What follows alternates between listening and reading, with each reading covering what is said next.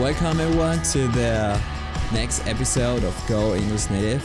Here we are with Ben, our friend. He is from Australia and he will teach us words and phrases regarding to Australia's culture. Welcome, Ben. G'day, thanks for having me. Uh, happy to be here, and uh, hopefully uh, the listeners can uh, learn some new words and uh, or be even more confused. Who really knows? True story. So, what is that that makes just Australia different from the rest of the world, Ben?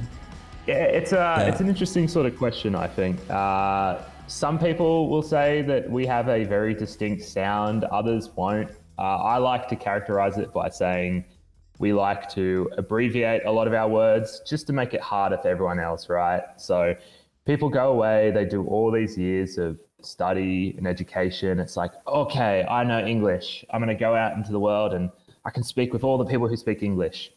Then they meet an Australian and uh, it does not go well. Yeah, you, you told me like, uh, well, certain words that I, I didn't know about Australian, they use differently from the US and also from, from British people. So what is that? Uh, do you have an example of this? Like, yeah, so uh, a good example of uh, different words, which will give you, um, I don't know, some head scratches depending on who you're talking to. A, a really good one is probably uh, biscuits.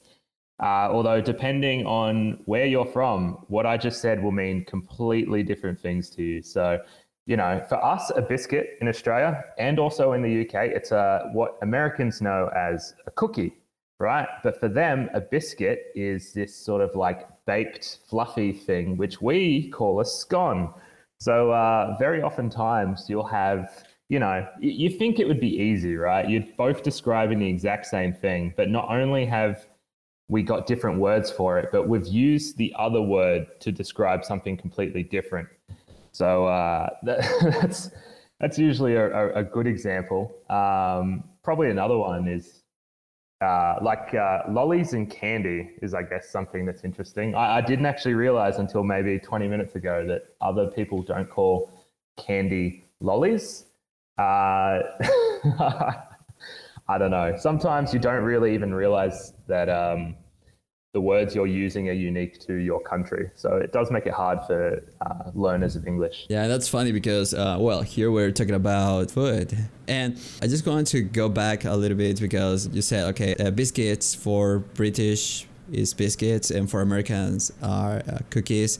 But uh, biscuits for you are like, well, no, I just kind of confused. Biscuits for Americans Because for American were like this thing for you, right? Yeah, it's uh, it's something we call uh, a scone, and literally all it is is like flour, butter, and you bake it, and it just becomes this little fluffy ball of uh, I don't know, baked goodness. And very more often than not, you know, we'll cut it open and we'll put some uh, cream and some jam on it, and it's it's a, it's a fundamentally a baked good, and it's the furthest thing from a cookie that you could ever imagine. uh, well, I guess they both they both go in an oven, so that's similar. But uh, yeah, it, it's just funny because you know, okay, I can understand if they just have a completely different word, but you know, they just re-attributed, like you know, they gave the name of something else to another thing. So it's like, what's going on? so I feel sorry for everyone else. Okay, so we have to write that down for later. And then there is uh, this other phrase that you mentioned before, like uh, behind the scenes about going to the barbecue. For you, it's not the same, I think, right? No. So for us, uh, yeah, Australians, we're, we're fundamentally a lazy people, although not everyone will agree with that. So a lot of our words uh, we've just learnt over the years to shorten them, right? It's like we will drop a syllable. So people will still say barbecue, but more often than not, uh, they'll shorten that to Barbie, uh, B A R B I E. So sort of like a Barbie doll, right? Exact same spelling. So what people will say, it's like, oh, you want to come over for a Barbie? It's like, oh, you know, you know, put some sausages on the Barbie. Um, so for all the for all the South American listeners, that asado, uh, although our barbecues are fundamentally not the same as uh, yours, they're like a grill essentially. Um, but yeah, so it's like Barbie. It's just I, I don't know why. Come around for a Barbie. Uh, would you say Barbie to Americans? Probably I would, but whether or not they understand it. So I don't know. Uh, Americans tend to love our, our, our words and our accents. It's like, say it again. I want to hear the word. just the trained monkey and just start coming and clapping. uh, yeah. Well, just to sum it up, because, well, this is a short uh, episode for.